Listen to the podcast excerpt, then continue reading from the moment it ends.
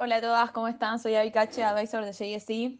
Dentro de unos pocos días vamos a estar festejando Simchat Torah, en donde se lee la Perashá Besota Berajá, que es la última de todos los Humashim, y después volvemos a empezar desde Bereshit nuevamente.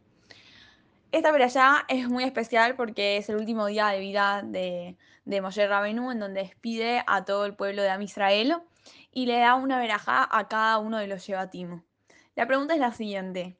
¿Por qué Moshe Rabenu, sabiendo que dentro de esos pocos días él iba a irse de este mundo, ¿por qué esperó a último minuto al último día, las últimas horas de vida, para eh, darle verajota a, todo el pueblo de Am Israel? ¿Por qué no se dedicaba ese tiempo a saludar a su gente, a sus familiares? ¿Con qué propósito esperó a esos últimos momentos para darles la veraja?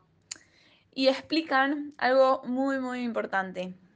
Dice que Moshe apreciaba, tanto cada segundo, cada minuto, cada hora que tenía en, en el día para seguir creciendo. Entonces él decía, si yo mañana puedo ser mejor que hoy, no los voy a bendecir al pueblo de Am Israel cuando puedo estar en un nivel más elevado todavía. Yo quiero bendecirlos a, mi querido pueblo cuando esté en el nivel máximo que podría estar antes de irme de este mundo. Ahí es donde puedo llegar al nivel más elevado de espiritualidad.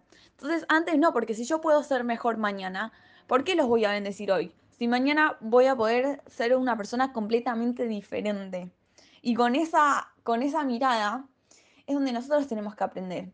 Nosotras muchas veces pasamos quizás fines de semana perdiendo el tiempo, mirando redes sociales, algo en Netflix, en YouTube, y no nos damos cuenta de las horas que perdemos en la semana mirando todas esas porquerías.